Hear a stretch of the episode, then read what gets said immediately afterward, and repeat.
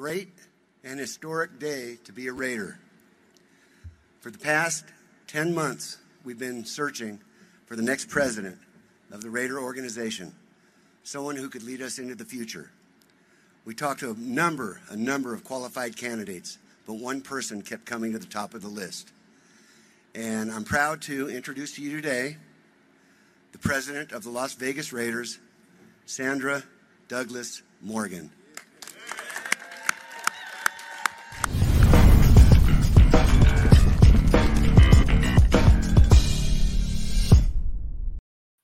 ¿Qué tal amigos? ¿Cómo están? Muy buenas tardes, bienvenidos a Pausa de los Dos Minutos, como todos los jueves, para platicar de la NFL. Los saludamos Alberto Espinosa, su servidor Gilardo Figueroa, y como vieron, nueva presidenta afroamericana en los Raiders de Las Vegas, vamos a platicar de este tema. Hoy la presentó concretamente el dueño del equipo, Mark Davis, pero bueno, hay otros, muchos otros temas también que tratar, pero primero que nada quiero saludar al buen Alberto Espinosa. Beto, ¿cómo estás? ¿Qué dices? Hola Gil, ¿cómo estás? Un placer saludarte. Pues sí, eh, buenas noticias. Eh, los Raiders nuevamente vuelven a ser este equipo que dan, eh, digamos, cachetada con guante blanco en la mesa. Ya tienen primera presidenta afroamericana, ya tuvieron a uno a los primeros jugadores, uno de los jugadores abiertamente homosexuales, etcétera, etcétera. Los Raiders han hecho buenas cosas en cuestión de minorías.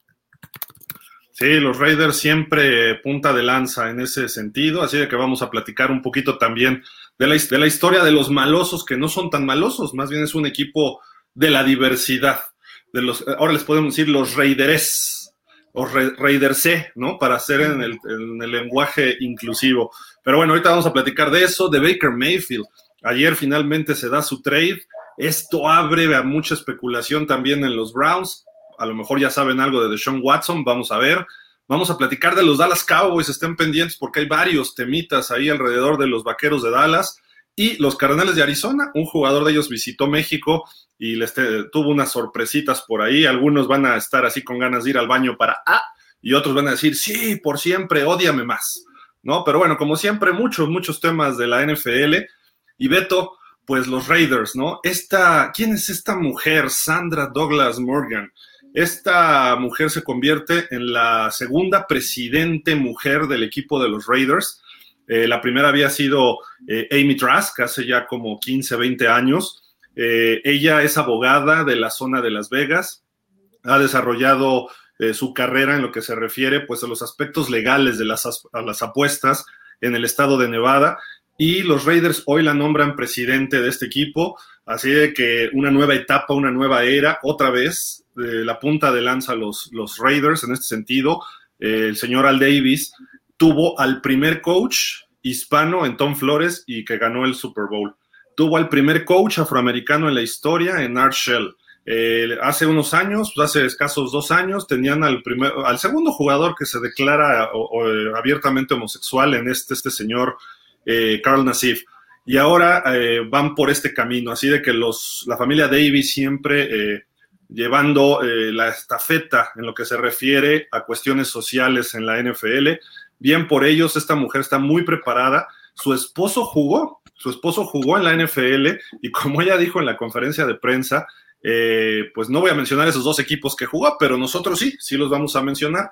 Jugó en el 99 y 2000 con los vikingos de Minnesota, su esposo se llama Don Morgan, era receptor, obviamente estaba detrás de Chris Carter y de Randy Moss en esas épocas, y luego jugó una temporada con los Cardenales de Arizona, así de que eh, lo traen ahí, digamos, todo, la, la, familia tiene que ver mucho con el fútbol americano. Bienvenida a Sandra Douglas Morgan, que va a ver toda la operación del equipo de los malosos ahí en Las Vegas. Eh, habló de lo que se va a generar o lo que se ha generado por parte de los Raiders ahí en la, en la ciudad de Las Vegas billones, bueno, miles de millones de dólares se han generado en lo que lleva dos temporadas jugando ahí, a pesar de la pandemia, lo que esperan para el Super Bowl dentro de dos años, Beto, en fin, el negocio en Las Vegas está creciendo a lo bestia y los Raiders también están siendo punta de lanza en ese sentido. Sí, claro, o sea, tienen uno de los estadios más bonitos, también tienen uno de los, este, eh, de las ideas frescas para buscar ser punta de lanza en algunas situaciones como es en este caso. Eh, me sorprende, Gil, que generalmente eh, sí den eh, guante blanco y con estos nombramientos, pero no se han atrevido a, dar un poquito más, ¿no? Nos gustaría ver a lo mejor a una mujer afroamericana, a un este, gerente general afroamericano, eh, tomando ya la batuta como en la selección de jugadores, etcétera. Bueno, el de Miami, Chris Greer. Chris Greer, ándale. Y, antes lo hizo Ozzy Newsom, ¿no? Con los Ravens. Con los pero imagínate la primera mujer que fuera gerente general de un equipo de fútbol americano y que pudiera tener la capacidad de elegir jugadores, eh, eh, canjear, etcétera, etcétera. Y posiblemente se esté hablando de una generación de jugadores o de títulos. Me viene a la mente aquella película de Brad Pitt cuando él ah, se vuelve gerente general de los Atléticos de Oakland, que se llama La, la, Rueda de la Fortuna, creo. Eh, la gran película, gran película de Brad Pitt, donde con pocos jugadores, o sea, de talentos, eh, tenía mucho talento, pero no eran la superestrella, termina formando algo muy padre, un equipo competitivo y, lleva a los Atléticos de Oakland a, consagrarse en la Serie Mundial, algo que realmente se ve muy poco. Lo mismo pasa con... No, no ganaron la Serie Mundial. Se queda, ¿no? Cortado. Se Llegan a playoff nada más. A playoff, ¿no? Ah, sí, perdón. llegan a playoff. Algo muy curioso también sucede en la película de Draft Day o de Game Day o Draft Day, que es la película de Kevin Costner cuando se hace pasar como gerente general de los Cleveland Brown, va por lo primero, toma decisiones de, mejor, de la mejor manera, a pesar de que todo el mundo quería la primera selección global, ¿verdad, Baker? sí, de acuerdo. Y ahorita vamos a platicar un poquito de este señor también, ¿eh? de Baker Mayfield, que tiene por ahí, pues cambió de equipo ayer finalmente, así de que vamos a, tocar ese tema, pero vamos a acabar rápido con esto de los, de los Raiders, innovando como siempre la familia Davis, bien por ellos, los vimos jugar en México en el 2016, también de los primeros equipos que alzaron la mano para jugar fuera de Inglaterra y de Estados Unidos, dijo, yo voy a México, ¿no? Y más cuando estaban buscando el cambio de estadio. Eh, una franquicia de mucha tradición, tanto en Estados Unidos como en México, los malosos, ese compromiso con la excelencia, commitment to excellence que armó eh, eh, Al Davis, sus comentarios que eran como eslogans, como misión del equipo, la visión también estaba incluida, ¿no? Como cuando gana el Super Bowl 18, que dice, just win, baby, tan solo gana, bebé o chico o lo que sea, ¿no?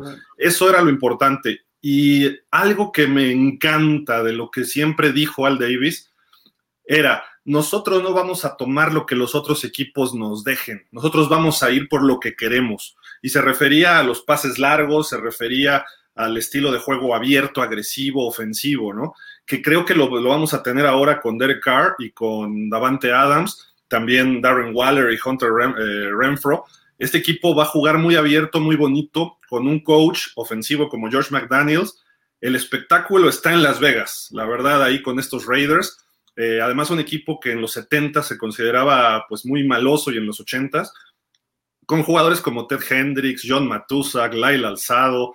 el otro día hablábamos del asesino, este señor Jack Tatum, eh, perdón, este, Lester Hayes, eh, Mark, Mike Haynes después de que llegó, Howie Long, esas defensivas temerarias este, que nadie quería enfrentar, que te lesionaban, que generaban muchos castigos de faltas personales. Eso tienen los Raiders y vamos a ver si pueden retomar un poquito de esa esencia de lo que esa eh, alma que les puso Al Davis, ¿no? A este equipo. Al Davis siempre fue el antagonista de la NFL. rapidísimo, nada más para mencionar, Beto, cuando se fusionan las dos ligas, que empiezan las pláticas en los años 60, Al Davis era el comisionado de la Liga Americana. y Lamar Hunt, de los jefes de Kansas City, empezó a hacer pláticas por debajo del agua con Tex Cram de los Cowboys y con eh, Pete Russell y llegaron a un acuerdo e hicieron un lado a Al Davis. ¿Por qué se volvió el Darth Vader, el lado oscuro de la NFL? Porque le, lo traicionaron. Lo traicionó la misma Liga Americana, concretamente la Mark Hunt. Entonces, eh, tomó esa postura, demandó dos veces a Pete Russell, Pete Russell lo demandó, bueno, la NFL lo demandó cuando se mudó a Los Ángeles, etcétera, y los Raiders siempre han sido polémicos. Vamos a ver ahora con esta eh, mujer afroamericana qué, imagen van a tener estos malosos, ¿no? Eh, y los malosos en Las Vegas, vamos a ver cómo, cómo va este, esta nueva imagen de este equipo. A mí me encanta ver a los Raiders. Quizá es un equipo que, el 31 equipos lo pueden odiar, pero a nivel liga es un equipo que debes tener, es equipo que va en contra de todo, ¿no? Sí, totalmente de acuerdo. Eh, tiene uno, uno de los logos muy bonitos muy bonito el logo, de esos viejos este, cascos, de, avión, de, esos eh, cascos viejos. Si ustedes vieron la película de Dunkerque de, de Christopher Nolan, ahí se ve claramente a Tom Hardy con, con uno de estos cascos precisamente de aviador, con lo, con incluso, y aparte de ese casco Gil de aviador, las espadas y con ese tipo de corte arábigo que, que, usaban mucho los piratas. Entonces, o sea, los reyes, los corsarios, los malosos, los, los, los asaltantes, como lo traducen en Google, este, eh, es un logo muy bonito y más con, con, esa forma también como está hecho el escudo, ¿no? Estilo este, el, el, primer escudo del Capitán América, para aquellos que son fanáticos de los cómics, hay que recordar que el primer escudo del Capitán América es en forma de, del, muy parecido a la forma del, de los Raiders. Tiene tres piquitos arriba y cae hacia abajo. Bello, bello casco, uno de los grandes cascos de, y de los grandes logos del fútbol americano. Sí, sin duda, pues ahí está, la nueva presidente, como, porque por ahí hay videos, todo el mundo dice la presidenta, ¿no? Pero no, en, en este caso, y lo explica muy bien un diputado, bueno, alguien del Congreso español, por qué se dice presidente, incluso aunque sea mujer. La presidente de este equipo de los Raiders Sandra eh, Douglas Morgan. Así de que, pues bien, y además, no sé, me da la impresión que tiene rasgos medio orientales, tipo Tiger Woods. A lo mejor también tiene algo de ascendencia por ahí de eh, afroamericana y oriental. Vamos a ver después si sale algo de esto, aunque los apellidos son muy americanos, ¿no? Pero ahí está la nueva presidente de este equipo de los Raiders. Beto, pues vámonos con el tema que desde ayer está dando vueltas a la NFL. ¿Por qué? Baker Mayfield el pastelero Campomayo, ¿no? Ya finalmente obtuvo lo que quería, su liberación, porque para él era una pesadilla estar ahí con los Browns de Cleveland. Eh, lo enviaron finalmente por una quinta ronda que es condicional, una quinta ronda del año del draft 2024, ¿eh? ni siquiera el 23, sino el 24, que dependiendo de lo que él juegue eh, con el equipo de las Panteras, pudiera convertirse en una cuarta. Hay que recordar que él fue el primer pick global del 2018 y además, los Browns esta temporada le van a pagar 10 millones y medio de dólares de su salario, que sus salarios son 18 y medio, así de que las Panteras solo van a absorber 8 y medio, pero los Browns le están pagando prácticamente más de la mitad de su salario esta temporada para que ya no esté con ellos. Yo tengo una pregunta, Gil, y a todos los amigos de Pausa de los dos minutos, métanse a las redes sociales, la vía gratuita de conversación con nosotros. Yo te pregunto, Gil, eh, independientemente si fueras tú o no Baker Mayfield, sales de un equipo que no te quiere y llegas a otro equipo que tampoco te quiere, ¿qué vas a hacer? Porque ya salieron los varios receptores del equipo de Carolina que dicen, no queremos a Baker Mayfield. Sí, talentoso, podrá hacerlo. No, pero ya dijeron que, ah, bueno, sí, sí lo queremos. Primero ah, dijeron que no, pero ahora sí, ¿no? Ay, eh, no, que no lo quieren, o sea, no, o sea, ¿qué vas a hacer con eso? O sea, uno, dos, el primer partido es este Cleveland contra Carolina. Va a ser interesante el partido, va a llamar la atención, uno de los primeros partidos entre ellos. Que, y como aquí bien, dice el meme, ¿no? O sea, los Cleveland Brown van a estar pagando la Baker Mayfield 588 mil dólares en la semana 1 para que terminen perdiendo contra con ellos, ¿no? Contra él. Entonces, o sea, es increíble la manera en cómo lo está, este, cómo está ahorita subiendo las redes sociales. La pregunta del millón Gil, creo que es un gran retroceso a mi gusto, eh, la, llegada de Baker Mayfield a Cleveland, perdón, a, Carolina, porque por lo siguiente, es una primera ronda que ya se fue al traste. Tendría que tener una temporada, yo creo que arriba de 4.000, 4.500 yardas, este, casi, casi 35 pases de anotación y solo 15 intercepciones o un poco menos para que pueda tener una renovación de contrato de élite. Porque ahora con esto, Gil, pues realmente no va a aspirar a nada. Bueno, va a aspirar a un contrato, pero no, no crees que va a ser un contrato más caro que el que le dio Nadat Prescott en de lo que le pueden dar a, eh, al señor este, Josh Allen, al que le puedan dar a, Derek Carr. Eh, o sea, ya no va a ser esos grandes contratos, ya va, va, para alrededor de unos 25 millones, yo creo, ¿eh? No más, porque desgraciadamente el que te cambien por una cuarta ronda sí, este, Cleveland termina siendo robado porque pierde mucho. Él escogió en una primera ronda y ganas una cuarta. Te terminan robando. te va, a lo mejor es quinta. y bien, sí, sí. Pero incluso hasta le pueden hacer la maldad a los Browns, las Panteras de Carolina, que diga el entrenador de las Panteras, yo voy con Sam Darnold, yo aposté por Darnold, yo voy con él, Mayfield no juega y te doy una quinta ronda. Está bien, pero yo por eso también lo decía, yo si hubiera sido Baker Mayfield, me quedo callado, chita un perrito, no pasa nada y se acaba. Ahí lo dejas, compite sanamente, pero, ya no te querían. E, estoy de acuerdo, Beto, pero creo que está mejor lo que le ocurrió. Imagínate que él vuelva competitivo a las Panteras, que es un equipo que en los últimos años no ha dado mucho que hablar, ¿no? Eh, y de repente empieza a, pelearle, a lo mejor no le gana Tampa, pero a lo mejor le gana Atlanta, le gana Nuevo Orleans en la división, que ahorita vamos a platicar un poquito de eso, pero con él jugando, si es que él juega. Obviamente sus bonos crecen. Si no le da alguna extensión de contrato el equipo de las Panteras, va a ser agente libre acabando la temporada y puede pedir lo que quiera en otro equipo si es que él demuestra que está al nivel de ser un primer pick global. Eh, y en un lugar donde a lo mejor no lo quiere un receptor, a lo mejor no lo quieren varios, pero es algo fresco, es algo nuevo, no es algo donde le dieron una patada en los kiwis, ¿no? Porque de repente, no, ¿sabes qué? No te damos extensión. Antes de Deshaun Watson, ¿eh? Y no le dieron su, su extensión de contrato de novato cuando ya los había llevado a playoff. Todo mundo lo esperábamos ya y se la hicieron cansada. El año pasado sí fue un año malo para él estadísticamente y para los Browns, pero eh, hay que señalar todas las lesiones que hubo. Entonces creo yo que no es justificarlo. Mucho se habla de que él no tiene la madurez necesaria, pero oye, pues fue un primer pick global, en colegial lo hizo bien con Oklahoma. Vamos a ver, a lo mejor resulta que empieza a levantar su carrera, ¿no? Pues ojalá, es que la pregunta de millones estaba en, creo que no tiene equipo en Carolina, fuera de todo.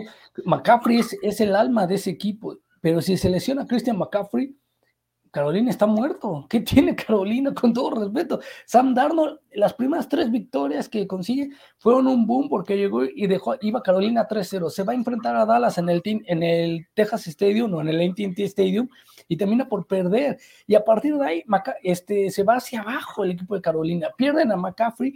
McCaffrey ya no es el gran corredor poderoso. Uno de los grandes contratos que también se llevó de corredor, ya no lo es Gil porque pues, las lesiones. Entonces, no tienes jugadores. Ojo, la, la, otra opción era San Francisco y era hacer el trade directo, Garoppolo por Baker Mayfield. Esto termina por darle en la, en la torre esa negociación porque ahora prácticamente se está decidiendo también el futuro de San Francisco. San Francisco está ya casi apostando, a lo mejor porque juegue Garoppolo como titular una, temporada más, o a ver si aguanta hacer este banca. No creo que lo aguante Garoppolo conociendo cómo es Garoppolo, porque incluso hubiera estado interesante si, Garoppolo, si Garoppolo llegaba a Cleveland, porque recuerden que cuando Garoppolo se queda como coreback titular en Patriota, llega Jacoby Brissett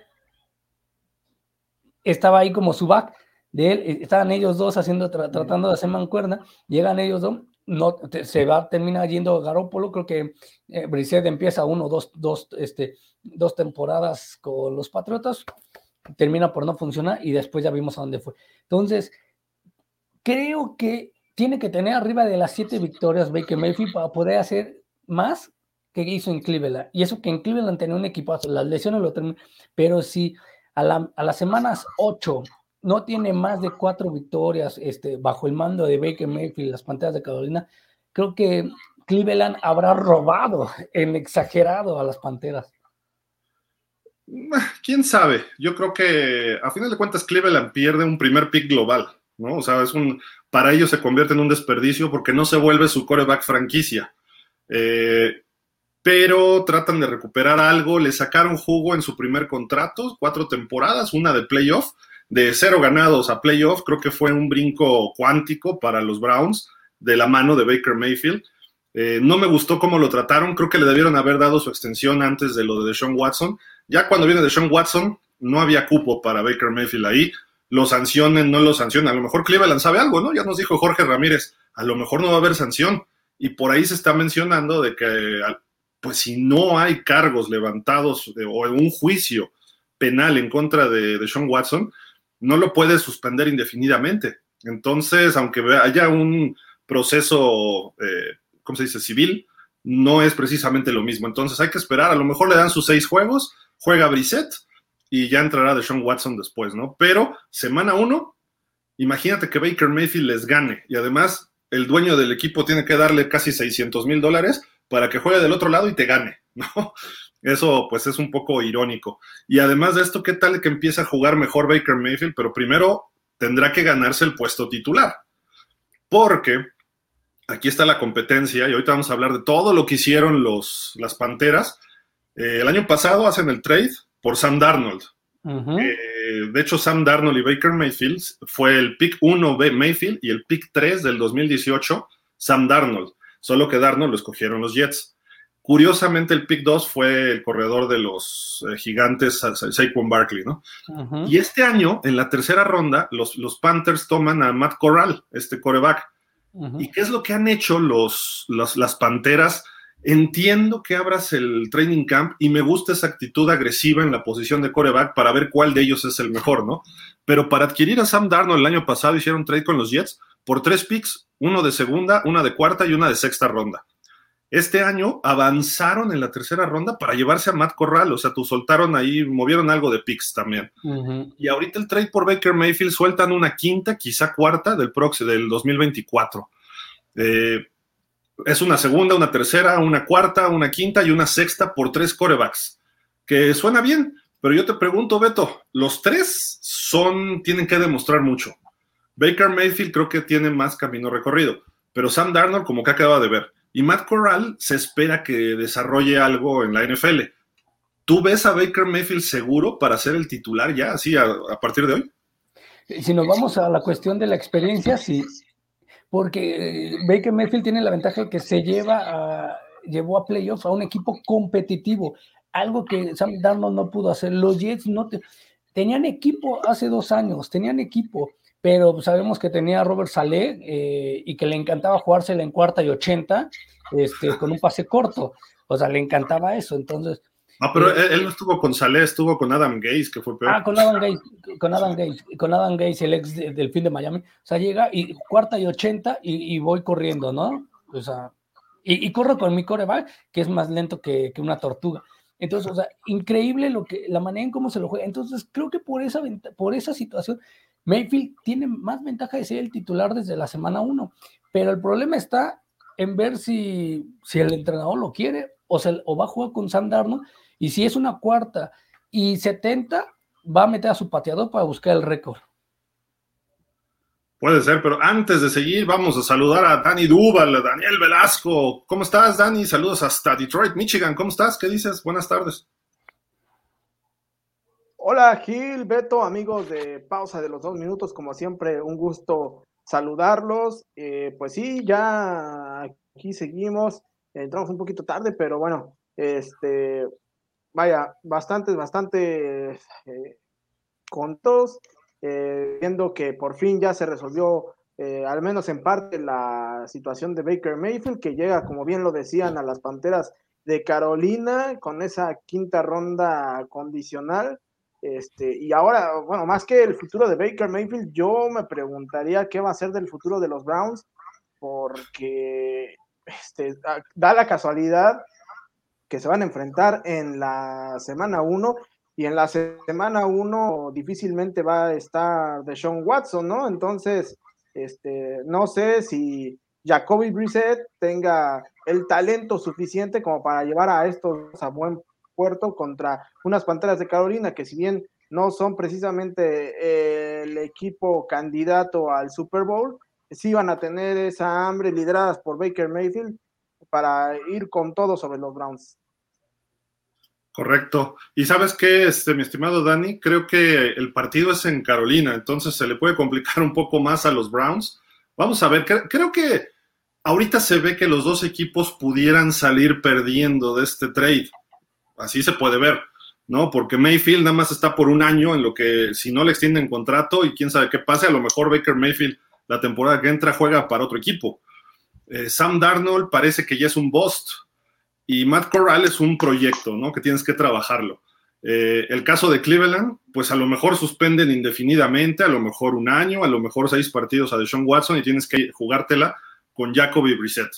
Eh, pero, pues si no cambias lo que tú tienes, o por qué fuiste por Deshaun Watson con tanto, tanta enjundia, si no lo vas a poner a jugar cuando regrese de la sanción. Entonces, es arriesgado, sí, pero también es, o sea, ya hay que verlo por el otro lado. Qué bueno que haya gente que se arriesgue. ¿Por qué? Porque sus franquicias, tanto Carolina como Cleveland, Cleveland más, ¿no? Pero Carolina desde el Super Bowl 50 con Cam Newton ya no ha dado una. Por ahí ha tenido chispazos, pero leves, ¿no? Y se encontró con Nueva Orleans potente y luego la era de Brady en Tampa. Eh, pero Cleveland, nada. Entonces tienes que cambiar, hacer algo distinto, ¿no? Porque bien lo decía, creo que era Einstein, ¿no? Mientras sigamos haciendo lo mismo, vamos a tener los mismos resultados. Sí, totalmente de acuerdo. O sea, increíble lo que la situación ya se apostó. Creo que Cleveland entendió, dijo, vamos a, a regalar una última vez en primera ronda, vamos por un coreback. Fracasaron. Couch, Mansiel, este, ahora Baker Mayfield. O sea, ya creo que ya es suficiente de que mínimo en primera ronda, el primer pick sea un coreback en Cleveland ya suficiente, ¿no? Creo que ya no debe de ser eso. Y, optar por el futuro. Yo coincido con Jorge en el grupo de WhatsApp, a Jorge Ramírez le mandamos un saludo. Este, él lo dijo claramente. Yo creo, yo creo que no le van a dar partidos de suspensión, Gil, porque ya no hay nada legal, no hay nada judicial, todo se va a resolver en el ámbito civil, entonces por eso no le pueden echar, porque sabe perfectamente yo, eh, John, eh, Roger Goodell Pedol y todo el equipo del NFL que si le ponen una sanción a, Watson severa, que no, que no, que, y severa sería pasar de los seis juegos, se va a aventar en contra de todas de las minorías, porque los jugadores van a protestar, porque van a decirle, oye, es por ser de raza negra lo estás suspendiendo, etcétera, etcétera. Yo creo que de aquí que empiece la temporada se va a resolver con las cuatro mujeres que faltan para evitar el problema. Sería bueno verlo, ¿eh? Yo les hago la pregunta a Danny Hill, perdón, les hago la pregunta, ¿no sería bueno ver Baker Mayfield Watson en la semana 1? Ah, sería buenísimo, sería buenísimo ese partido. No me lo pierdo por nada del mundo. Y, curioso, ¿no? Porque se da este trade ayer justo un día después de que dijeron que en Seattle no, nunca había habido tanto interés por Baker Mayfield, que sí lo hubo, pero cambiaron las, eh, el interés de las Panteras aumentó, ¿no? Cuando vieron eso, a lo mejor dijeron, no, sí tenemos que ir por este hombre. Pero bueno, Dani, ¿algo más que quieras agregar de, del pastelero Campomayo?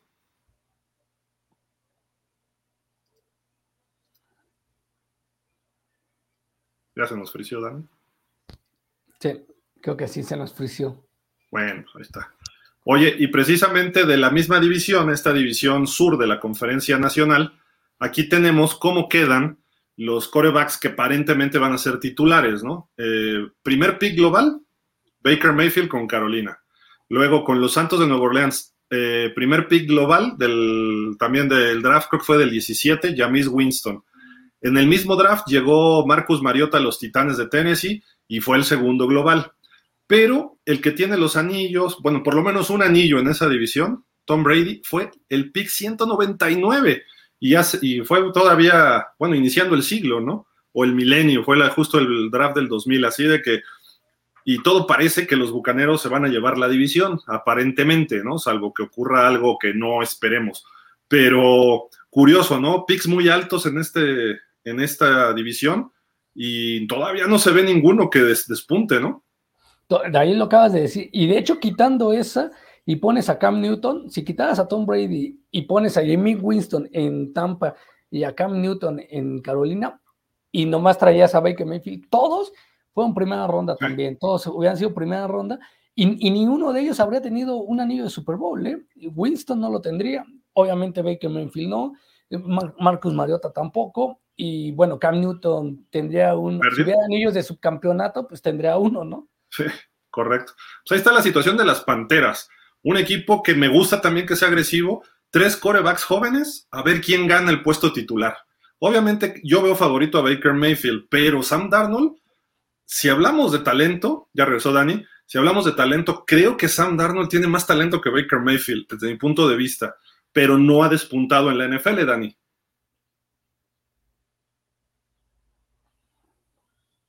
Pues sí, así pudiera, pudiéramos decirlo aunque, pues bueno, desde mi punto de vista, creo que eh, sí, Sam Darnold está un poquito más abajo de, Baker Mayfield, ¿no? Independientemente de que la proyección al, llegar a la liga para, eh, para, para Darnold era que iba a ser un coreback eh, más que estelar. De hecho, eh, si no mal recuerdo, llega junto con Josh Allen y este, pues de hecho se esperaba muchísimo más de Darnold que de lo, del en ese sentido eh, creo que pues sí ha, quedado ha quedado bastante bastante a deber eh, pero por el hecho de que eh, Darnold fue una selección si no mal recuerdo cuatro o cinco global de la y primera primera selección global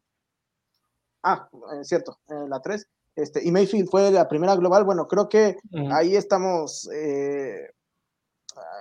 desde ese punto de vista, creo que él sí tiene un poco más de talento y creo que eh, también se ha visto más, ¿no? Eh, creo que a lo mejor pudiera ser que estén parejos o más o menos parejos.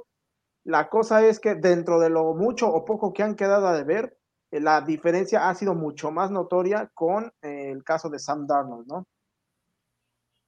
De hecho, de, hecho, Gil, este, curiosamente, yo me, ahorita me estaba poniendo a pensar, no sé si coinciden conmigo, sé que podrá sonar demasiado descabellado, pero yo veo a Sam Darnold como ahorita se ve a Trevor Lawrence, un jugador con un talento soberbio y, y potencial, pero con un equipo muy pobre. O sea, cuando llega a los Jets, llega en un equipo muy pobre, o sea, que no tenía un buen head coach. tenía jugadores jóvenes que podían hacer cosas, pero había problemas de vestidor con, con Jamal Adam, que se quería ir. Entonces, llegas y, no tenías una, un compen, un, un engranaje, mejor dicho, de jugadores estelar. Se va a Carolina y decía, podría mejorar. Sin embargo, no ha podido catapultarse a un equipo ganador. Lo mismo podría pasar con Trevor. Si en cuatro años no llega a ser algo interesante con los Jaguares, imagínate que termine en un equipo con igual con récord perdedor que con los Jaguares. Entonces tú llegas y dirías, qué, qué triste de que ese talento que tiene no lo hayan podido pulir. Y creo que a lo mejor a Baker Mayfield lo pueden pulir en Carolina, pero realmente viendo cómo juega el entrenador, no creo que lo puedas pulir. Y, y repito, Baker Mayfield cuando lo presionas, se desespera mucho, no encuentra, ¿cuál era su error en, Cleveland? Salía de la bolsa de protección, estaba cubierto perfectamente Jarvis Landry y Odell Beckham Jr. y terminé encontrando a People Jones, pero porque los dos se enfocaban, pero terminaba errando muchos de sus pases y terminaba corriendo 5 o 6 yardas. No es un coreback que corra mucho, a menos de que tenga un campo abierto, ahí sí, pero creo que va a tener muchos problemas Baker Mayfield en Carolina, me gusta. Eh, ojalá y le vaya bien ya a los dos. Y a lo mejor sale Sam Darnold a la hora de Carolina, ¿no? También es otra opción. Y a lo mejor encuentra, ahora Sam Darnold es el que se va, a se va a volver a mover. Me gusta lo que hizo Matt Rule, pero yo creo que el problema no son ninguno de estos corebacks, sino el coacheo en Carolina, ¿no? Tienen que llevar un coach que sepa manejar corebacks, un coach con experiencia profesional o un o coordinador que esté creciendo y Matt Rule, a mi gusto, ha quedado de ver muchísimo ahí en las Panteras, pero vamos a ver, ojalá ya levante también este equipo que el uniforme es precioso. Eh, creo que esperamos desde el Super Bowl 50 que ya eh, estén peleando. Vamos a ver si, si esta época, a lo mejor Baker Mayfield es el amuleto, ¿no? Esperemos por ahí.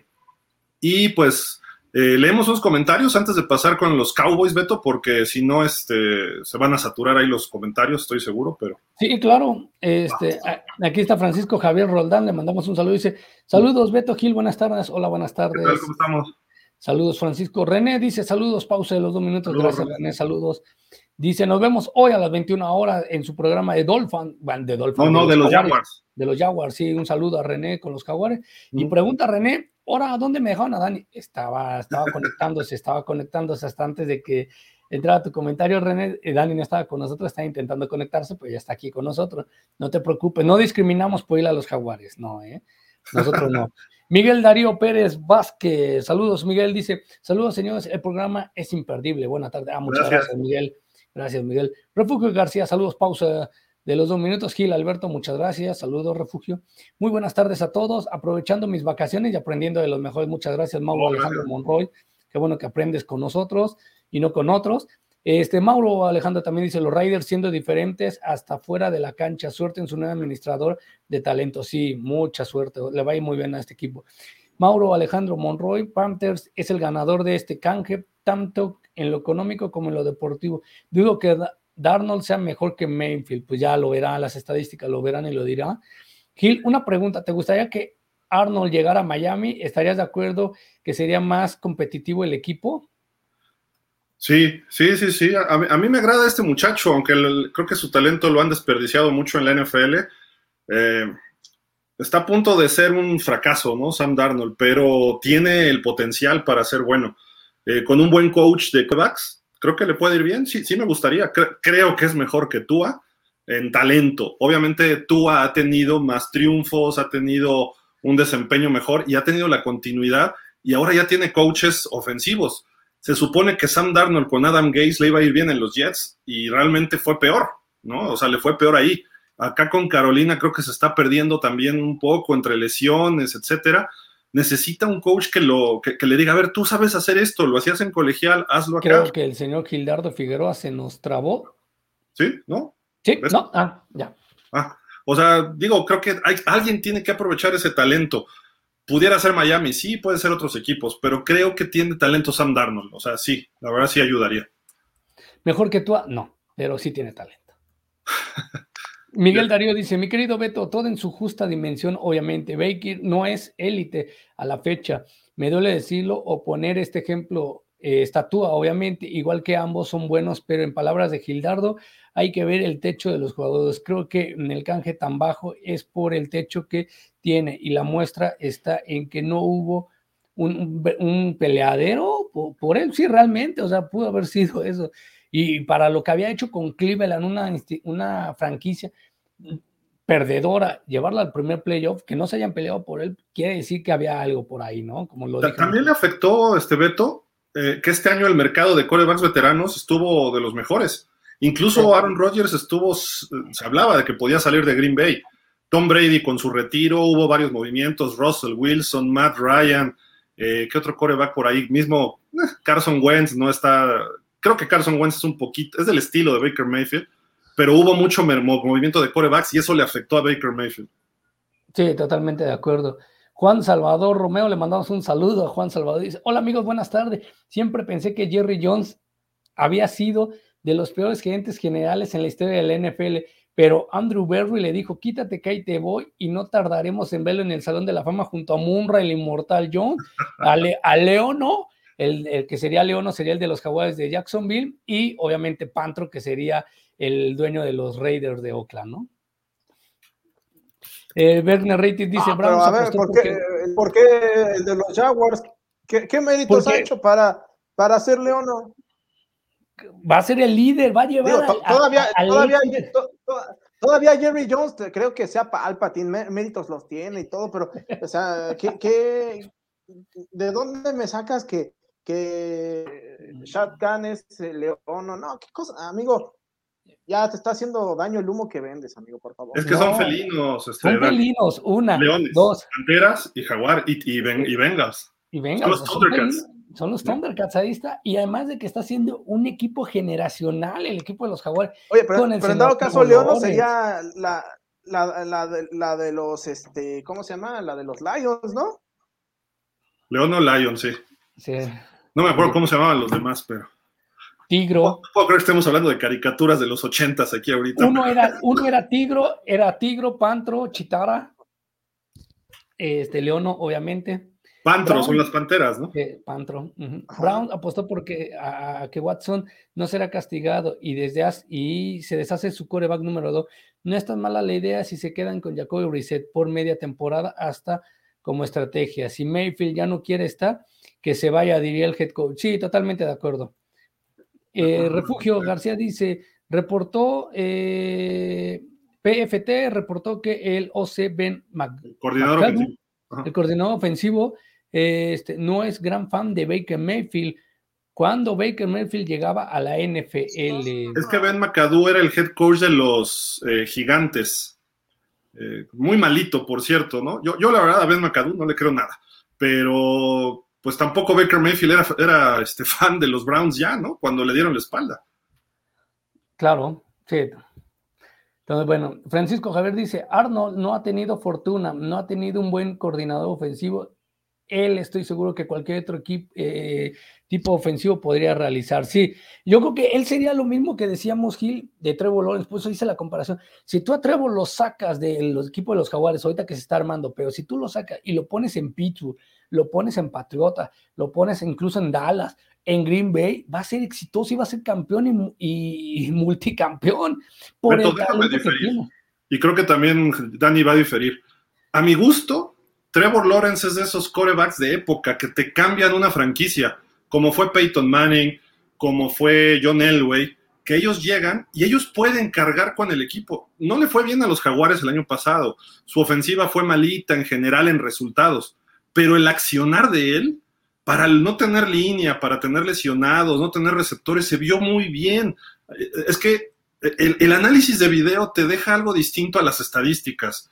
Y nosotros, este, pues yo lo que vi, y no sé si me, a lo mejor Dani vio otra cosa, yo veo que este cuate este año va a dar un brinco cuántico exponencial, ¿eh? o sea, Trevor Lawrence, yo no compararía a Darnold con Trevor Lawrence en talento, eh, porque Trevor Lawrence hubiera cargado con los Jets. Trevor Lawrence cargaría con Miami en sus peores años. Trevor Lawrence cargaría con, no sé, Detroit en sus peores años.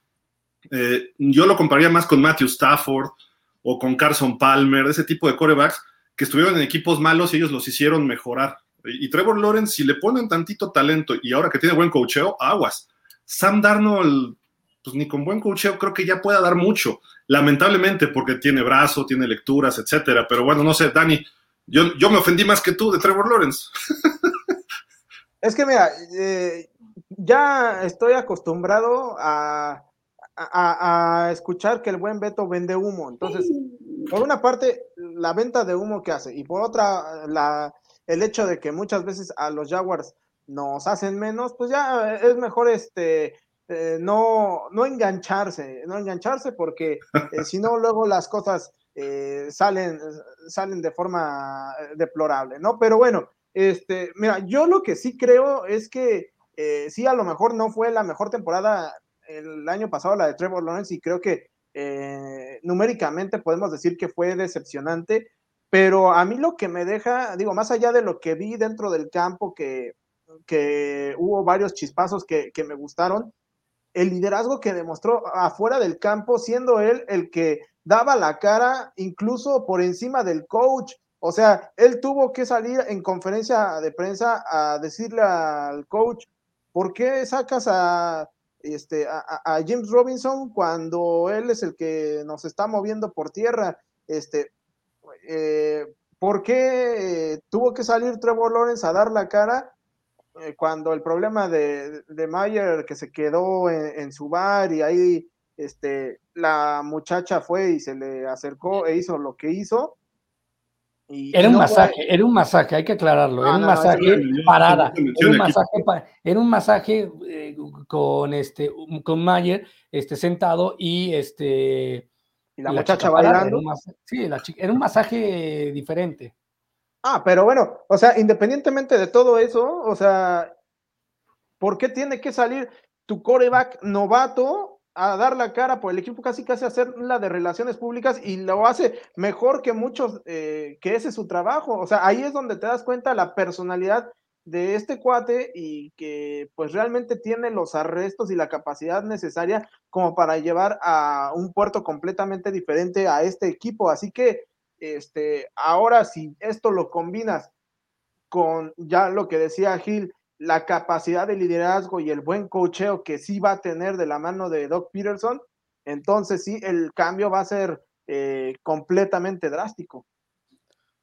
ojalá vaya bien a Trevor Lawrence y tampoco que le vaya mal a Sam Darnold. Es un chavo con talento, pero no al nivel de Trevor Lawrence, Beto. Digo, a lo mejor tú sí lo ves, pero no tanto. Es, talentoso, pero no a ese nivel. Yo lo veo así. No, pero, o sea, ¿estás de acuerdo que Sam Arnold podría ser a lo mejor, ok, si exageré, un Mick Trubisky? Hoy Trubisky puede ser exitosísimo por el equipo que tiene. ¿Qué es lo que estoy diciendo? Si tú a Trubisky lo pones en Chicago como lo pusieron, sí, los metió a playo, pero no, fue Trubisky, llegó a su techo, hasta ahí se paró y se detuvo, no hizo más. si tú traes a Sam Darnold de un equipo perdedor a otro equipo perdedor, pues va a ser un coreback perdedor que a lo mejor no tenga las agallas porque ese, ese tipo de, de franquicia a veces adquieren este, o solo pueden pagar determinado número de entrenadores que, aspiran a no dejarlo tan perdedor a la franquicia en el siguiente año. Entonces, eso es lo malo. Creo que a Carolina le haría falta un entrenador, coincido contigo, a lo mejor que regresara Don Rivera, sería genial que regresara Don Rivera a Carolina y, él pudiera explotar a Sandarno maravillosamente o a Baker Mayfield tráete a un, este, a un Jason Garrett que le encanta trabajar con jóvenes. Sí, aplaudirá siempre de todas las decisiones, no importa, pero a él le gusta trabajar con los jóvenes. Tráete a un este. John Payton. A un Sean Payton. Tráete. John Payton le sacaría jugo a Darnold. Eh, totalmente de acuerdo. Eso es a lo que voy. Por eso, por ahí lo pongo en la comparación. Si tú sacabas a Sam Darnold y a lo mejor lo pones en un equipo competitivo, podría estar. Ahí sí podríamos estar midiendo. Eh, Me gustó más lo que dijiste de Trubisky, de, de Darnold. Ok. Sí, yo este también estoy de acuerdo. Eh, Francisco Javier Roldán dice, estoy de acuerdo con Beto, muchas gracias, toda la gente está de acuerdo con un, con un servidor, tiene mucho talento Sam Darnold, gracias mi querido Francisco. No, pero a ver, fíjate, ahí dice nada, nada, nada, ahí dice Arnold, porque Beto estaba diciendo Arnold, me imagino que se refiere a Kevin Arnold, el de los años maravillosos. Sam Darnold, dije. Arnold Schwarzenegger. Tú, decías Arnold, amigo. Tú estás Dije Sam Darnold. Le declaro la, guerra a la producción de pausa de los dos. Gracias. Uh, ya votaron a Dani. Uh. Ya, llegó el productor con todo. Es el mismo productor de, de portada, ¿verdad? Que saca todo. Pues está produciendo el mismo, aguas. Está, produciendo el mismo, cuidado. Dice Wegner Rating, si Stefanski no pudo hacer que Mayfield mejorara, en Carolina menos. Darnold, Darnold, con D, Darnold, se ve como la mejor opción, sin duda. Oye, pero sí mejoró con Stefanski este, Mayfield. ¿Fue que llegaron a playoff? Puede ser, puede ser. y todavía está en proceso este Mayfield, ¿eh? No está todavía del todo listo, o sea, le falta. Va a su quinta temporada y pues hay, no, es un Mahomes, no es un Allen. Bueno, Allen tardó tres, cuatro temporadas en despuntar. No es un Herbert, no es un Burrow que rápido le agarran la onda. Entonces, creo que todavía lo mejor de Mayfield está por verse. ¿eh? Sí, pero ahora sí tiene que ganarse su contrato, porque como tú decías, Si, sale de agencia libre, él podrá pedir las perlas de la Virgen, pero no va a tener los argumentos, y más si tiene una temporada perdedora con Carolina, para llegar a decir, valgo 50 millones. ¿Sabe quién te los paga? Sí, de acuerdo. Este, nos dice René García, ya me había espantado, jaja, saludo a los tres, gracias René. Sí, ya, ya llegó. A, a, las nueve, es que, ¿cómo se llama? Somos Jaguars, ¿verdad, Dani? Somos Jaguars México, sí, ahí sigan a, René. Eh, no sé hoy si vaya a estar eh, en compañía de Germán Campos o, de quién más, pero este, sí, eh, sigan ahí a, René en Somos Jaguars México. De repente también ahí estamos presentes nosotros, pero bueno, ahí todos los aficionados, amigos de los Jaguars, ahí bueno, una vuelta. Porque nosotros no nos han invitado, ¿eh, René? ¿Qué onda? A ti ya te hemos invitado, René, cuando quieras venir a platicar, pero bueno. Así son, así son, así son. Pero bueno, en fin. Jesse López dice: Saludos, chicos, muy buen programa, muchas gracias. Gil, ¿qué opinas de los Steelers? ¿Son? Ey, Beto, cálmate. Me callo. Relax, Beto, relax. Este, es un buen equipo, ¿eh? Dependerá de cualquiera de sus dos corebacks que tenga consistencia este año. No los veo hasta el fondo de la liga todo mundo esperamos, en general, que tengan marca perdedora por primera vez en la era de Tomlin. Y no necesariamente porque esté mal Pittsburgh, sino porque la división está muy fuerte. Cincinnati, Baltimore y a ver cómo está Cleveland, ¿no? Entonces, a lo mejor Pittsburgh queda en tercero o en cuarto, lo platicamos el programa pasado, pero si Trubisky empieza a ser consistente, no necesita hacer jugadas grandes. Eh, y con eso sería suficiente a lo mejor para meterse de comodín. El año pasado su defensiva fue muy buena, este año se espera lo mismo. Eh, ya, un año de experiencia corriendo el balón allí Harris, tienen receptores regulares tirándole a buenos. Eh, creo que pues la línea ofensiva ha mejorado, entonces Pittsburgh puede estar en playoff de comodín, ¿eh? Y si le quiere decir un equipo, Jesse, nada mejor que los vaqueros de Dallas, el mejor equipo del mundo mundial.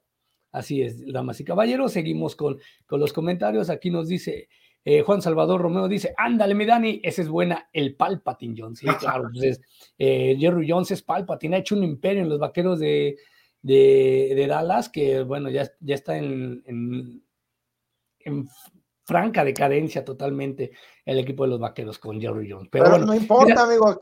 ¿A qué, importa si está en decadencia? Si, si él se está pudriendo en dinero, tiene la franquicia deportiva más, más cara de todos los deportes.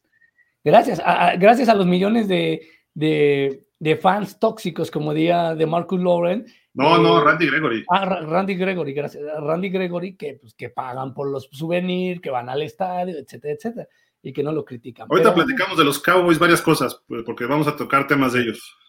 Que Beto comparta. Nos comparta. comparta de la que. a, mí no, a, mí, a, mí que no me comparta nadie. Este... Que él solito se la queda. sí, sí. Eso, eh, eso dicen ahorita, pero si viera René como eh, eh, por WhatsApp me escribe me dice, oye, ¿cuándo vienes a México para irnos a fumar y todo? así son, así son, no estás promoviendo eso en este programa, no, es infantil. No, a fumar, a fumar tabaco, tampoco ah, fumo. También, no, no, nada. También, o sea, amigo, no, ni cómo no, tomen agua, amigo. Tomen agua y pau pau de uva, por favor. Tu frutzi y tus papitas, cuando mucho, y tampoco, porque ya están prohibidas, creo que en la Ciudad de México, ¿no? Para los niños. exacto, no, ya. Bueno, coman gancito y pau pau de uva. Así que nada más. Este Refugio García dice: Tengo una duda. Yo tengo mucho refugio, pero a ver, vamos a tratar de aclararte. Cuando dicen que vende humo, ¿a qué se refiere? El señor Daniel Velasco y el señor Gildardo traen una campaña casada desde hace dos años contra mí, porque lo que yo he dicho se ha cumplido. Pregúntale a Rafa Rangel y a todos aquellos. Yo he dicho y he pronosticado triunfos de Miami cuando estos dos señores este, de la 4T, de la cuarta temporada de, cuarta temporada de pausa de dos minutos. ¿Ves? Mira, mira, Beto, a insultos no nos llevamos, ¿eh? ¿Ves refugio? ¿Ves refugio a lo que me refiero? O sea, ¿ves? No dejan a uno expresarse libremente. Yo sí fui a la escuela, Beto, o sea, no me digas de la 4T. No, es que la cuarta temporada de la nueva, ah. de la nueva administración de ah, pausa. bueno, ah, es que no me dejan terminar. Aclara, aclara, mira, ve, ves por, a lo que nos referimos, está vendiendo humo al decir que somos de no sé qué tendencia política por no aclarar. Si no aclara las cosas, quiere decir que vende uno. ya sabes, me queda Oye, pero te brincaste uno de René por ahí. No. Sí, el anterior. Ah, sí. Perdón, discúlpame, René. Este dice: el problema se llamó Urban Meyer. Bueno, Meyer, Urban Meyer y sus tonterías, pero bueno, confiamos en nuestro Dougie, en Doug Peterson, sí, así es. Muchas gracias. Ya tenemos ahí el de refugio. De, para mí, Lawrence es un grande. El chavo llegará muy lejos. Tiene gran talento. Sí, realmente tiene en, sus manos y en su cabeza, en su idea de fútbol americano, tiene para llevar lejos, ser incluso mejor que Mark Brunner en la historia de los Jaguares. ¿eh? Ojo. ah, no, pero claro que sí.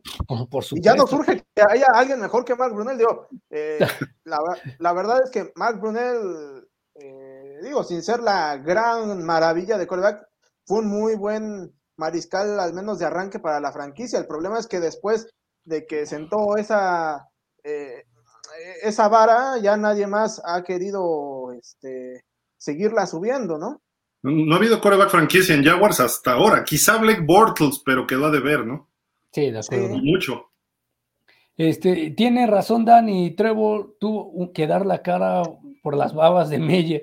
Ahora bien, quiero que vean los primeros cinco partidos de la próxima temporada y platiquemos. Nada será lo mismo que antes en Jaguares de Jacksonville después de esta temporada. De hecho, yo lo dije, creo que yo fui de los primeros que dije hace, cuando empezábamos esta nueva eh, temporada, digamos, de pausa de los dos minutos, yo, yo, lo dije, este, les dije, ¿saben qué? no hay que perderse los partidos de los Jaguares de Jacksonville porque realmente vale la pena admirarlos, ¿eh? por lo que va a ser Trevor Lawrence.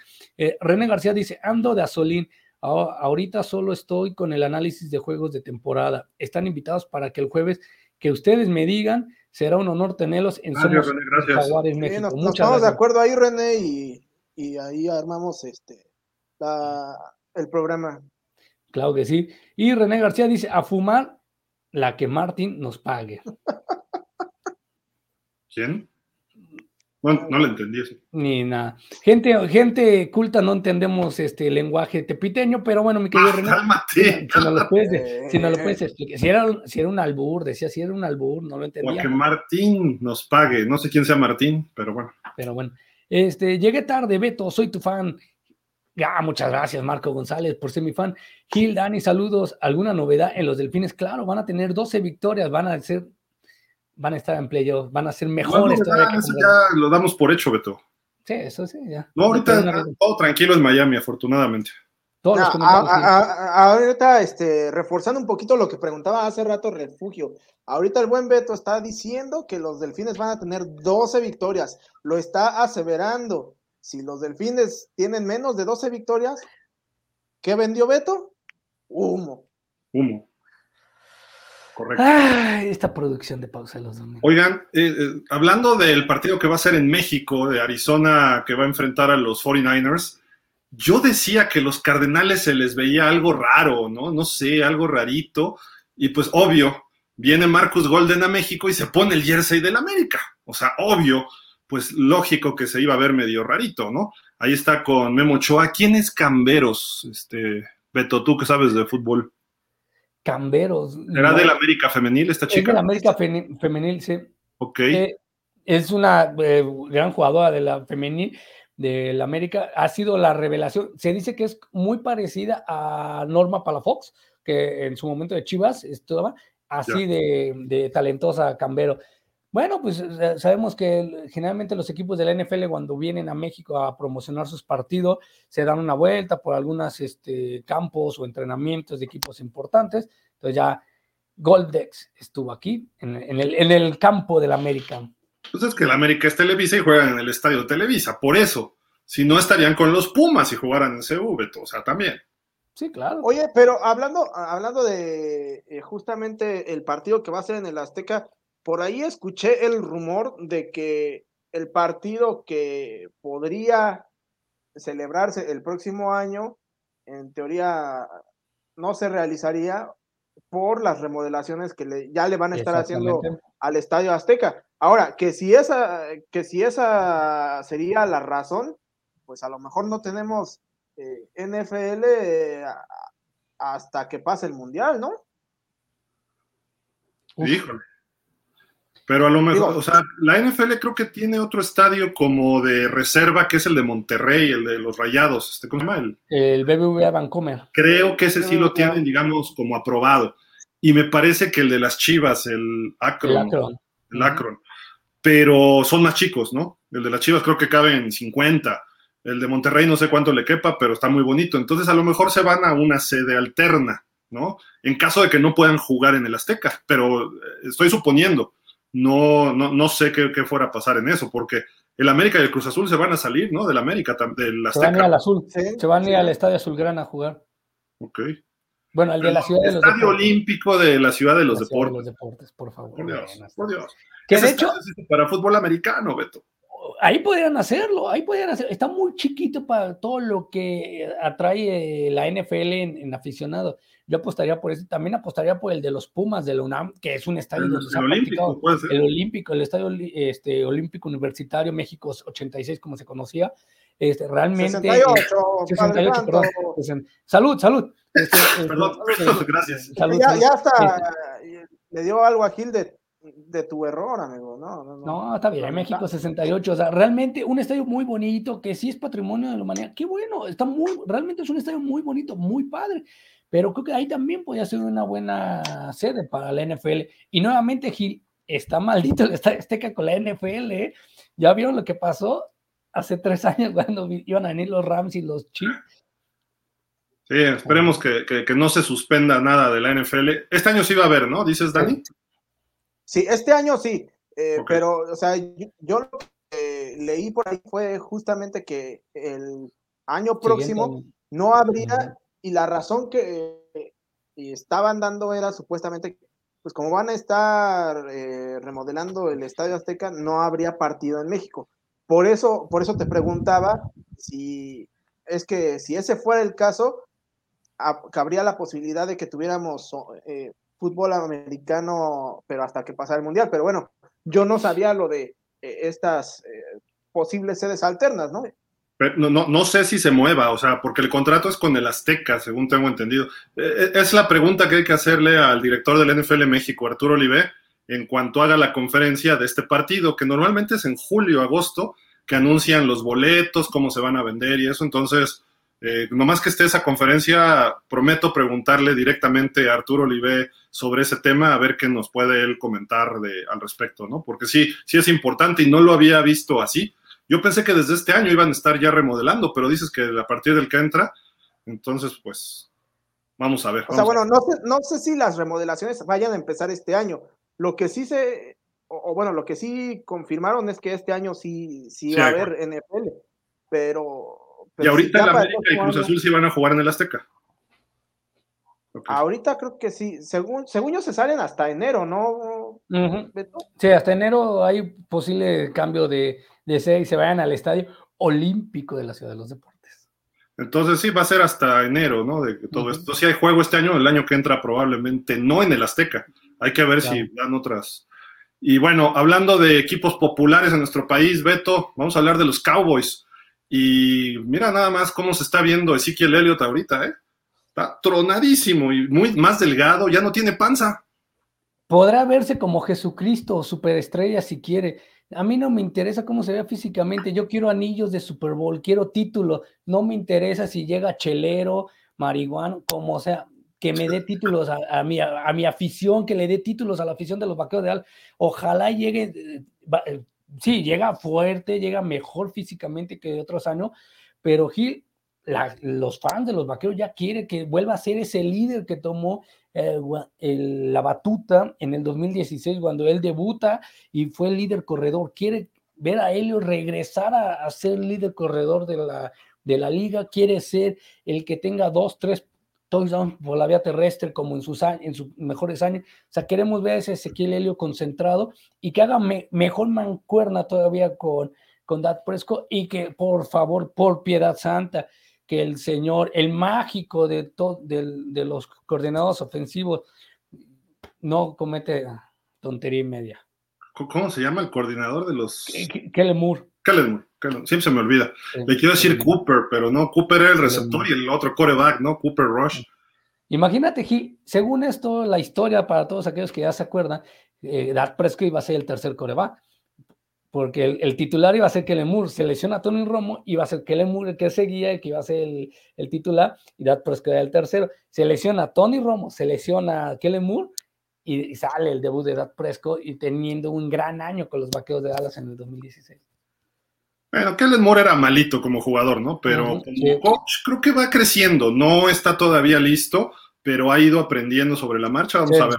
Y Ezequiel Elliott, creo que no es tan importante, Dani, que esté en excelente forma, como dice Beto, pero que resista la temporada, para que llegue a playoff sano, porque el año pasado empezó muy bien y de repente empezaron las lesiones que no se habían dicho y se viene abajo los Cowboys, ¿no, Dani?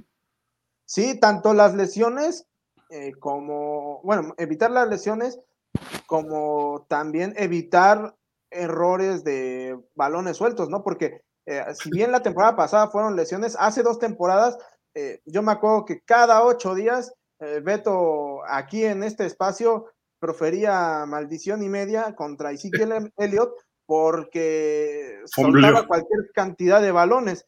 Entonces, creo que lo que le piden los aficionados de los Cowboys a Elliott es que vuelva a ser ese corredor consistente que mostró ser en Ohio State y que, pues, este, ¿cómo se llama? Sea, como decía Beto, líder, ¿no? Eh, o por lo menos un pilar en el, en el ataque. Creo que más bien el liderazgo lo están buscando en la figura de, Dak Prescott y que eh, Elliot vuelva a ser ese apoyo y esa piedra angular que necesita la ofensiva de los Cowboys. De acuerdo, y ahorita vamos a hablar de la defensiva, nada más por ahí nos están mandando saludos, bueno, saludos a todos los clubes de fans que normalmente eh, comparten nuestros programas de forma semanal, pero hoy es el caso de NFL Sonora Fans. Un saludo hasta allá, por favor, a todos ellos. Cada vez está creciendo más la afición en Sonora.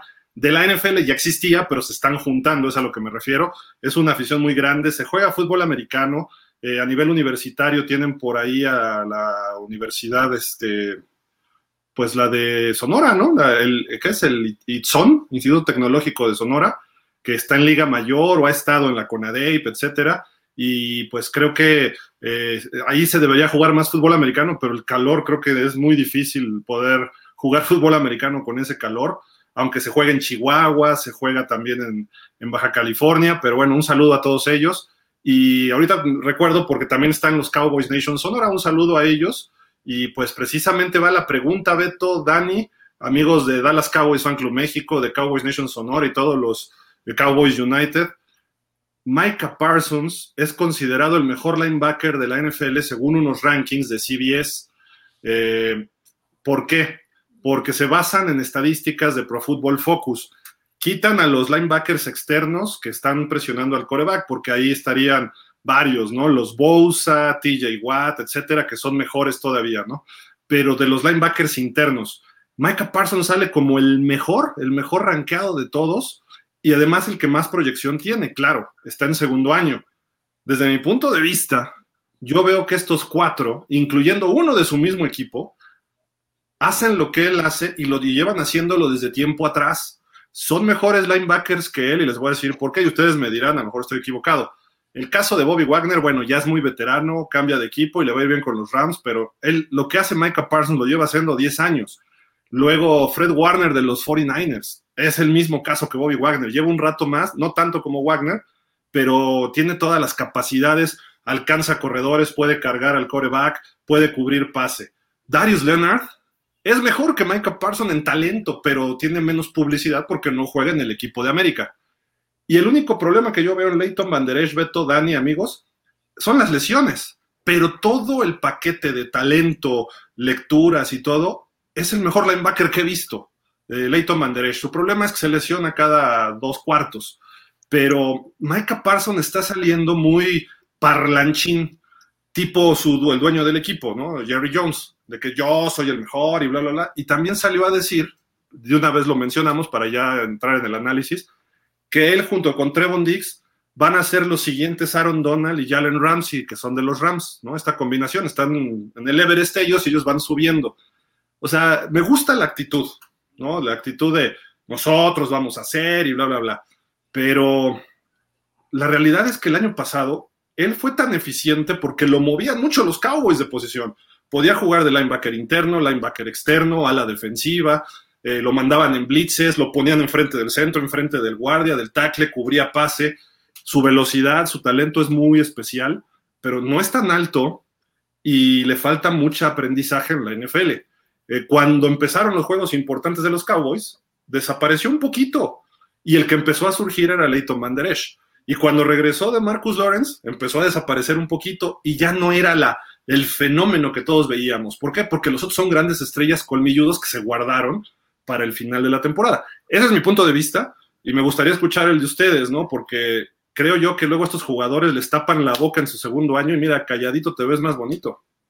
Coincido totalmente contigo, Gil, en el sentido de que este es el segundo año de ver realmente lo que es Mika Parson. Coincido de que él dejó la vara alta para un defensivo novato en, en Dallas la dejó muy alta por lo que hace. Eso es gran mérito de Dan Quinn. Por eso Dan Quinn es importante en ese, en ese esquema de Dallas. Gracias a Dios, después del atraco y masivo de Mike Nolan, llegó alguien pensante, llegó alguien pensante a Dallas y cambió y lo mejoró muchísimo. Hizo eso, empezó a jugar con él en posiciones y empezó a, generar mayor este, presión al coreback. Fue provocador de muchos balones sueltos él, porque llegaba por atrás a las espaldas de DeMarcus Lawrence, llegaba por atrás, terminaba por pegarlo o taclear al, al coreback. Entonces, realmente la velocidad es algo importante. Cuando los dos, hablando de Banderech y él, se compaginaron. Dallas recuperaba el 50% de los balones en, en, los partidos. Cuando Dallas empieza a tener récord favor, a favor de balones recuperados, fue cuando Banderech y él, obviamente Banderech y él, se empezaron a compaginar perfectamente y los dos llegaban por cada lado o cubrían la zona de, de scrimmage para el corredor. Entonces ahí es donde realmente hacían las cosas, porque Banderech cubría al, al, al hombre, se puede decir, iba con el hombre, y este Mika Parson por el costado llegaba a pegar el balón. Siempre veíamos, siempre que veíamos videos de, de Parson este Hill, veíamos que iba hacia pegar el balón, para zafar el balón. Igual que Trevon Diggs, cuando estaba Dix atrás, iba a pegarle al balón para zafar la pelota. Dani. Sí, eh, mira, creo que es muy fácil hablar eh, después de tener un año tan bueno como el que tuvo Micah Parsons, ¿no? Eh, pero al final de cuentas, él también va a tener que entender que eh, no todo el tiempo va a poder ser, eh, o bueno, no más bien, no, no, necesariamente todo el tiempo va a estar en el, en, el punto más alto, ¿no? O sea, como todo jugador, seguramente tendrá sus altas y sus bajas, y ahora, después de tanto hablar, va a tener que trabajar mucho para demostrar semana a semana en el terreno de juego que lo que dice con sus palabras es capaz de, respaldarlo con sus acciones dentro de, del terreno de juego y que no quede como un hablador más de tantos que hay, eh, pues no solo en la NFL, ¿no? Sino en general en,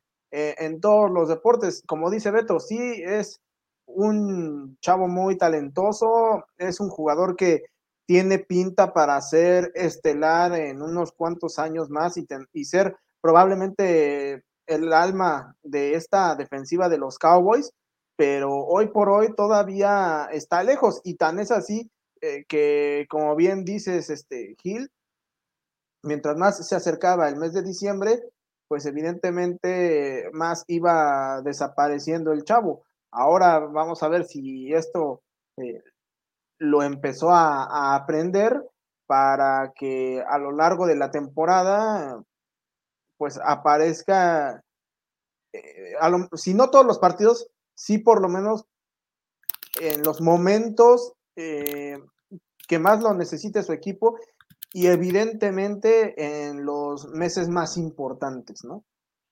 De acuerdísimo, de acuerdísimo. Fíjate, empiezan la temporada contra los Bucaneros. Entonces es una ofensiva que sabe leer a los linebackers, sabe leer los disparos, sabe, sabe controlar, tienen tackles All Pro, eh, tackles este, de Pro Bowl también, entonces pueden controlarlos. Luego van contra los campeones, van contra la El Collins, que era de ellos, y van contra otros tackles que también reforzaron a este equipo, una línea ofensiva que se reforzó impresionantemente. Luego van contra los gigantes, que bueno, puede ser que bajen un poco el equipo, los commanders también, y luego van contra los campeones, los Rams, que si bien perdieron a Whitworth, eh, pues obviamente son los campeones y tienen un equipo interesante como para poderlo nulificar. Luego van contra los Eagles, otro equipo que se está preparando para destronar a los Cowboys. Así de que de sus seis primeros juegos, eh, tres son muy difíciles o cuatro, y ahí es donde vamos a ver si Micah Parsons está para la altura, ¿no? De una segunda temporada. Eh, es muy famoso el sophomore jinx, ¿no? El segundo año de que viene el, ¿cómo le llaman? El slump, ¿no? Que se van para abajo muchos jugadores. Y es lógico, y, y, va a ser muy lógico que le pase. O sea, pronosticar que le vaya mal a Parsons este año, no mal, que no le vaya tan bien como el año pasado, es, lo, más, lo más viable. ¿Por qué? Porque ya los coaches saben cómo, ya, ya lo tienen escauteado. ¿Por qué empezó a bajar de nivel cuando la temporada empezó a cerrar? Porque llegaron sus compañeros de mayor calidad y de veteranía, y no solo eso, sino porque los equipos ya lo sabían cómo controlarlo. En, sí tuvo un buen partido en playoff contra San Francisco, 10, 11 o 13 tacleadas, pero también habla de otra cuestión. Cuando un linebacker tiene tantas tacleadas, eh, es lo más normal. ¿Por qué? Porque los linieros ofensivos se sacrifican y él taclea. Eso lo veíamos con Ray Lewis. ¿Cuándo fueron campeones los Ravens? Ray Lewis, MVP, y todo el mundo hablaba de él, pero estaba Tony Siragusa, el recién fallecido Siragusa, estaba este chico, el número 99, que ahorita no me acuerdo su nombre, un tal Buckner o algo así. Eh, había tres linieros frontales muy buenos y luego otros linebackers que lo complementaban. Si Micah Parsons va a ser lo que él dice que cree ser, tienen que mantener a Leighton Van porque si se va a Van Micah Parsons no tiene la capacidad de ser el único linebacker que cargue con el equipo. Él lo cree, pero no es así, no tiene el físico para hacerlo. Corre muy rápido, pero no significa que con eso sea suficiente en la NFL.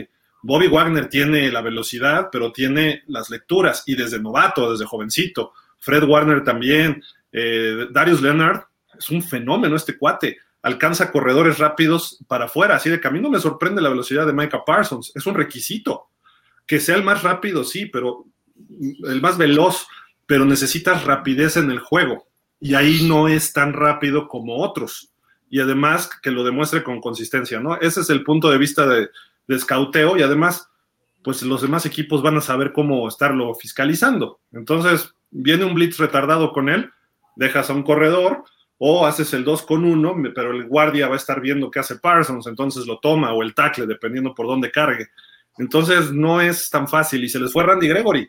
A ver qué hace con los demás frontales de los Cowboys, que ya no son los mismos tampoco, ¿no? Y un tal Gallimore y no son jugadores que sean dignos de una defensiva estelar.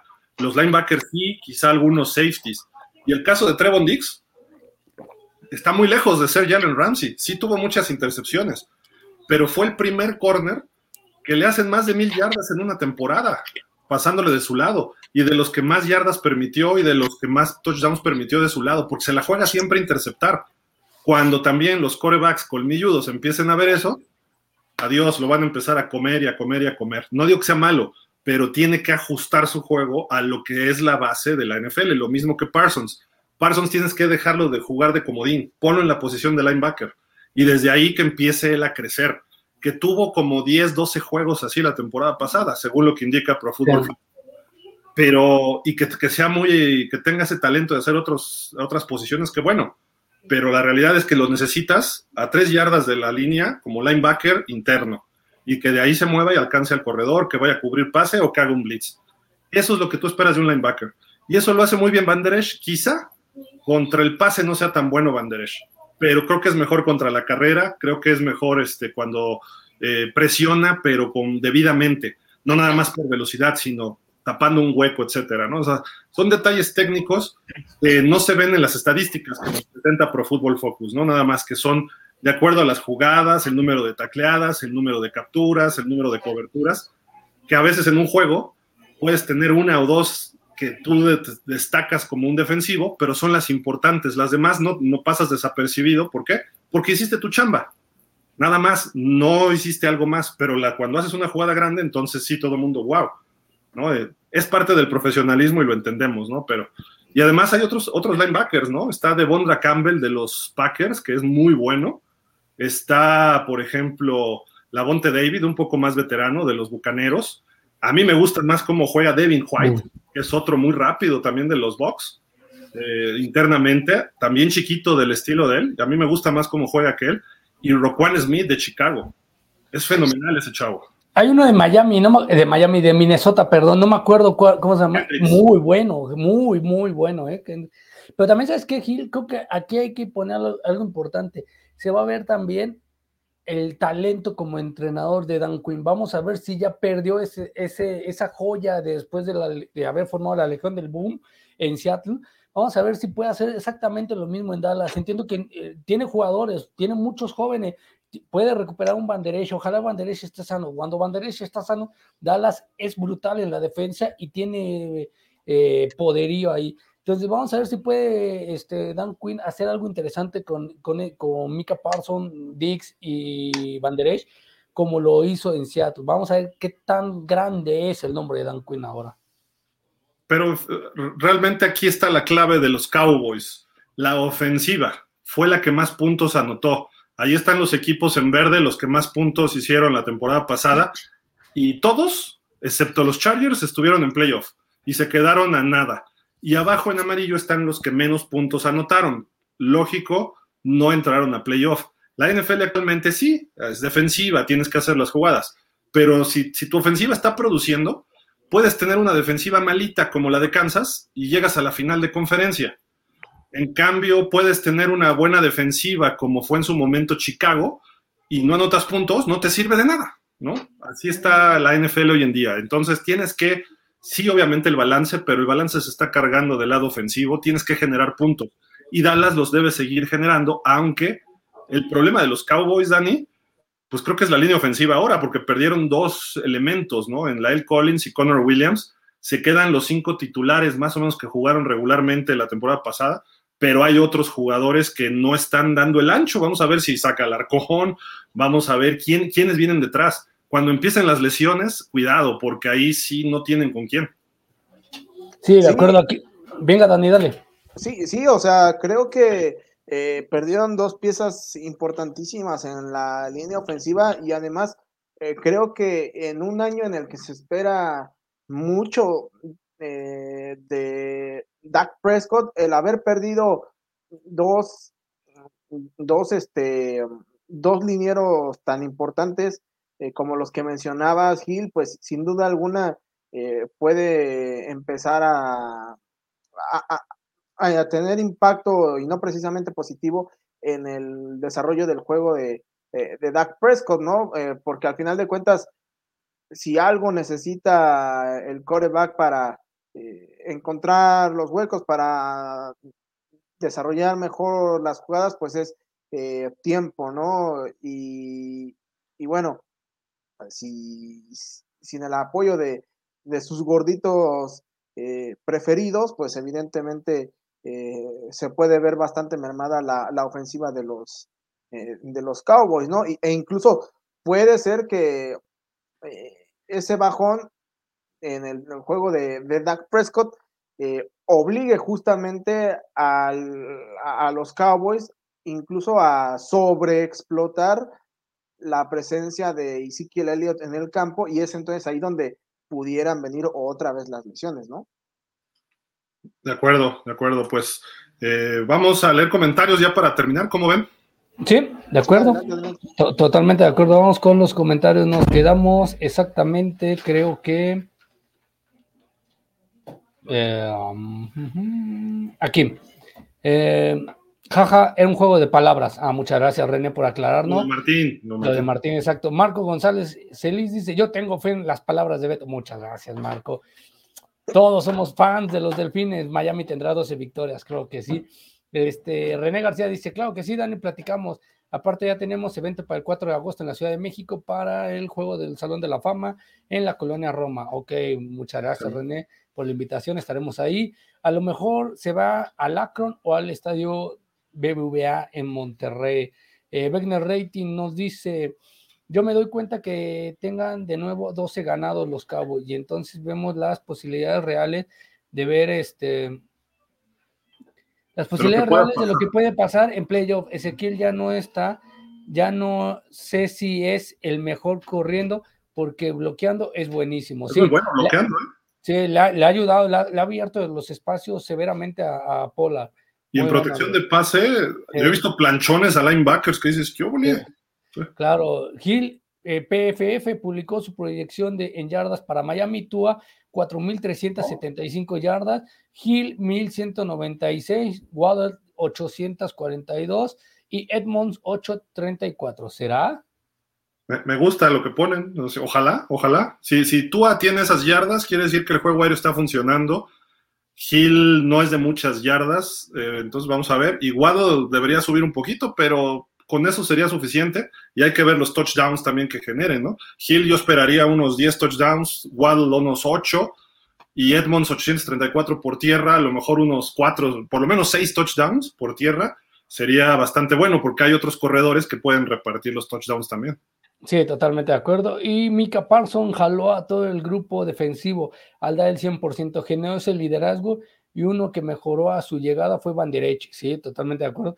Espero una gran mejoría del grupo de, la, de linebacker de los vaqueros de ala.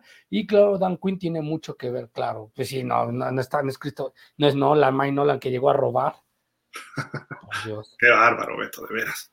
Y bueno, ya para despedirnos ahora sí, eh, CBS, alguien de CBS hizo este análisis con base en el roster y las calificaciones de todos los jugadores, por lo menos los que, los que se espera que sean titulares, y este es el ranking, así quedó. Empezando por Buffalo, el mejor calificado, luego los Chargers, Rams, Tampa, Cincinnati, Kansas, Dallas es el 7, Green Bay es el 8, luego los Eagles el 9, los Ravens el 10, 11 Denver, luego Raiders, luego Minnesota, Miami pegó un brinco exponencial ahí, Cleveland, a pesar de todo, Cleveland ahí está, luego los Colts, Pittsburgh cayó al 17, San Francisco también cayó un poquitín, y hay que ver qué pasa en San Francisco con Divo Samuel, ¿eh? todavía eh, también quiere salir así tipo Baker Mayfield, a lo mejor puede darse un trade todavía. Arizona, los Jets, Nueva Orleans, Tennessee en el 22, fíjate. Ha perdido mucho talento los Titanes. Panteras, Patriotas, ¿hasta dónde anda? Washington, Seattle también ha caído muchísimo. Los Jaguars en el 27, Detroit 28, Gigantes 29, Chicago. los peorcitos son Houston y Atlanta. ¿Ustedes creen que así, así lo ven en general todo? Dani. Pues en términos generales lo veo más o menos así. Eh, quizá, por ejemplo, eh, yo pondría un poco más abajo a las Panteras. Eh, yo pondría un poquito más un poquito más arriba a los Niners probablemente. Pero bueno, en términos generales, más o menos ahí, ahí está, ¿no? De acuerdo. ¿Tú, Beto, ves algo ahí que te brinque? Eh, esto era previo a la contratación de Deshaun Watson, obviamente, en Cleveland, me imagino. Porque no, no, ya está ahorita. Me, sorprende que Cleveland esté en esa posición tan baja, eh, entendiendo que tiene uno de los corebacks elite eh, más con mayor futuro, que es Deshaun Watson, dentro de ella. Una, dos, este, a los Bills no los veo tan poderosos, veo más poderoso yo a los Chargers por la manera en cómo se reforzaron los Chargers, deberían ser número uno, dos deberían de ser los Rams que, han mantenido gran, gran, parte de su plantilla, tres totalmente serían los Bills, cuatro serían los Bengals, en el quinto lugar yo pondría a los jefes de Kansas City por los refuerzos que llegaron eh, de receptores, sería brutal, séptima posición, Em, eh, estaría, eh, sería Dallas y en la octava yo pondría a los Raiders, que también se reforzaron muy bien adelante. Le dieron armas a Derka para poder hacer cosas productivas y para mí, tanto Miami y Minnesota deberían estar en las siguientes dos posiciones. Bien, bien, pues ahí está, ahí está, este, cómo están algunos rankings con base en el roster y algunos datos que le metieron ahí eh, numéricos. Pero bueno, algo más, Dani, para despedirnos, ya para irnos en portada. Pues nada, amigos, que pues no se pierdan ahorita en portada un rincón cerca del juego. Estaremos hablando un poquito de fútbol, tanto mexicano como internacional. Por supuesto, eh, algunas, algunas de las noticias que ya tocamos en este espacio. Hay que hablar también del Clásico Mundial de Béisbol, eh, Wimbledon, en fin, muchas cosas que tenemos que platicar. Se retiró Nadal de Wimbledon por una lesión, ¿no? Un desgarre en los, en los abdominales. Nick Kyrgios va a la final. Beto, ¿algo más para despedirnos? No, muchísimas gracias por su preferencia en el programa número uno de fútbol americano. Nos vemos ahorita en el programa número uno de la web, que es en, portada, ahí estaremos los tres. Y bueno, pues muchísimas gracias. Gracias, Dani, como siempre. Beto, a toda la gente que nos escribe, muchísimas gracias a todos ustedes. Cada vez crecemos más, toda la comunidad de pausa. Ya estamos a menos de un mes, menos de un mes, quizá dos semanas de empezar a hablar ya de training camps un mes de pretemporada, así de que ya estamos listos para la temporada 2022. Muchísimas gracias, pásenla bien. Vámonos en portada. Gracias a todos los clubes de fans que comparten este, eh, este programa de forma semanal. Saludos a, los fans en Sonora, tanto de Cowboys como de toda la NFL. Y pues Dallas Cowboys Fan Club México, somos Jaguars, Dolphins, Titans, en fin, todos los equipos. Muchísimas gracias, pásenla bien, cuídense.